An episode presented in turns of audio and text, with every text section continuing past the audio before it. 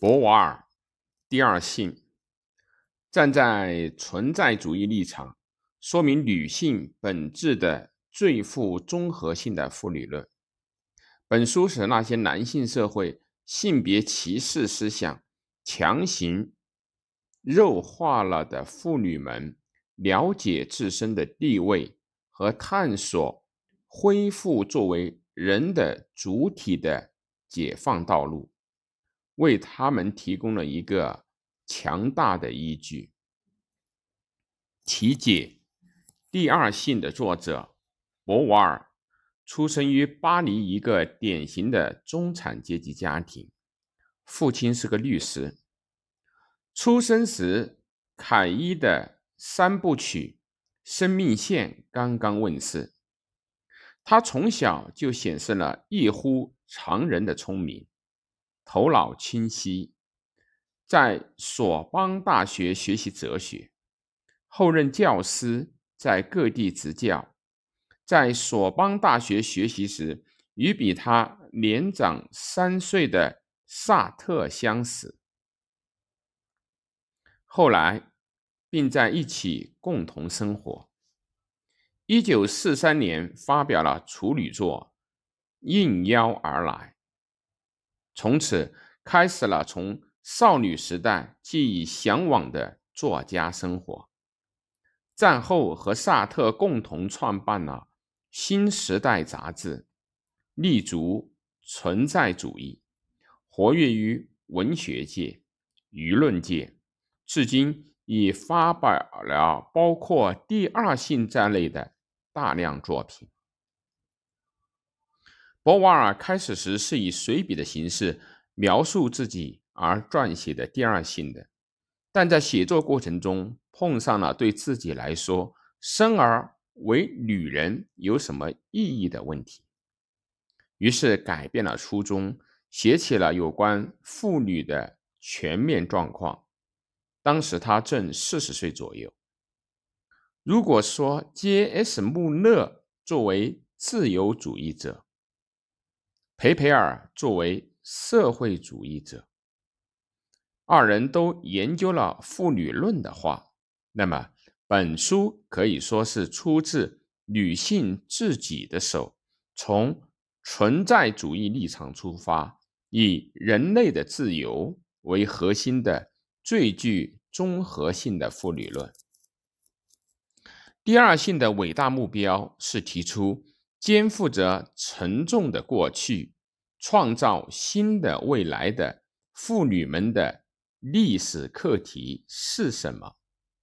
向人们描绘出妇女作为妇女而生存的整个存在的一般背景。在本书出版已经数十年的今天，由于妇女的状况几乎没有改变，所以它毫未丧失。现实意义。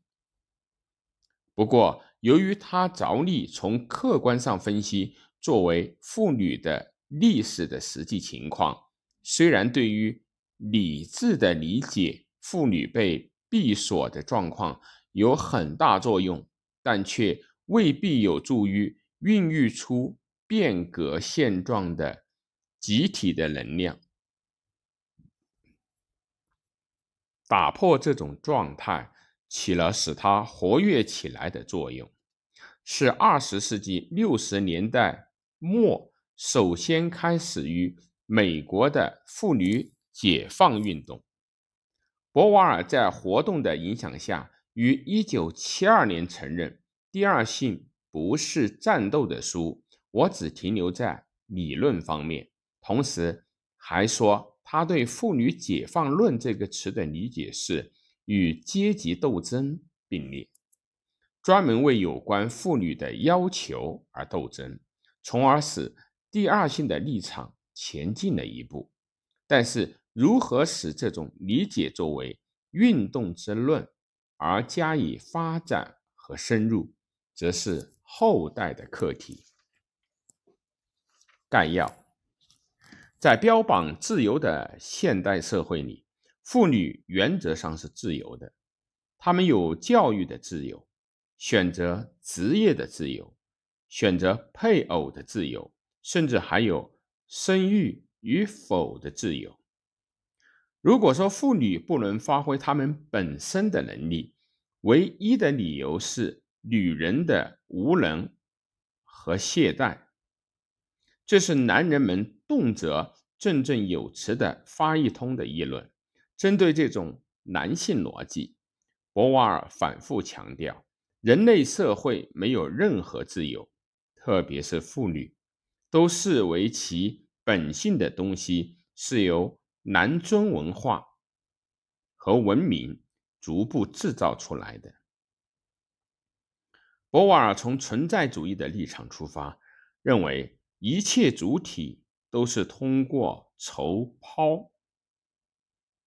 筹抛的原为法文，意为设计和计划，作为具体的超越自我而确立的。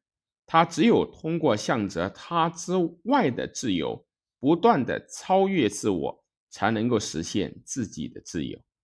他说：“但是在一直属男性所有的这个世界，表现超越状况的是男性，相反。”妇女的生活是固定的，其自由受到了限制，是被规定在一定限度之内的。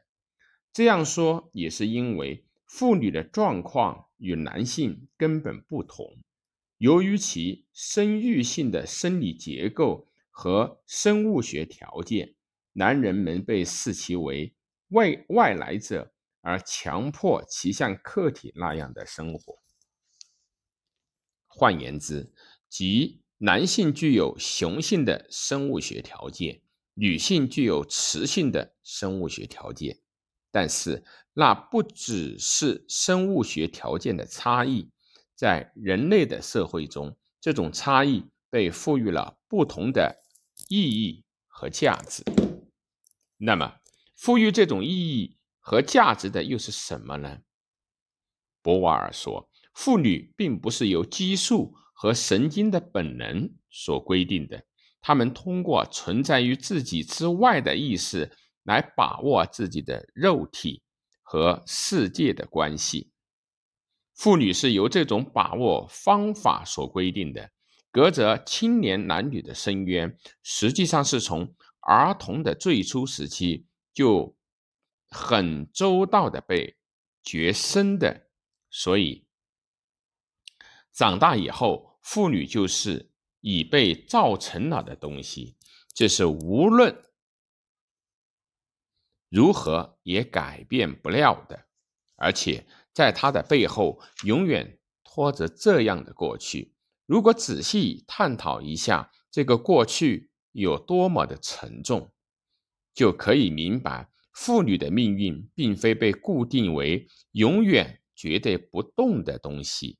本书就这样运用了前人有关妇女的一切方面的资料、记录和证词，从历史的、神话的、哲学的、社会的、性别的，以及可能考虑到的一切角度，细致的探讨了妇女的状况。